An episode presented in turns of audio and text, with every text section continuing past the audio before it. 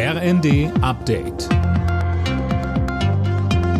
Stündlich neu. Auf den Punkt informiert. Ich bin Gisa Weber. Guten Tag.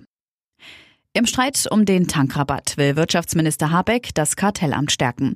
So steht es in einem Positionspapier aus seinem Ministerium.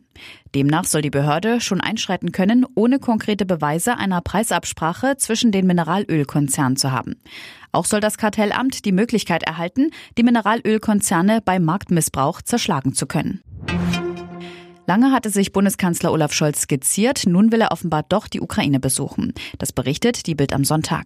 Anna Löwer. Demnach plant Scholz zusammen mit Frankreichs Präsident Macron sowie dem italienischen Ministerpräsidenten Draghi nach Kiew zu reisen, und zwar noch vor dem G7-Gipfel Ende Juni. Aus Regierungskreisen heißt es, dass Berlin und Paris schon länger über einen Kiew-Besuch verhandelt haben.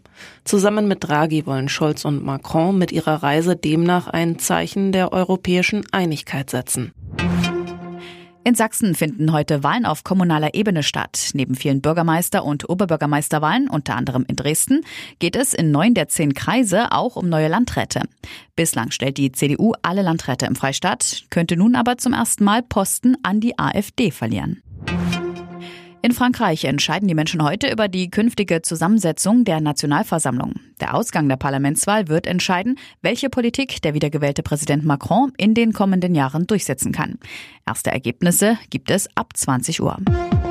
Alle Nachrichten auf rnd.de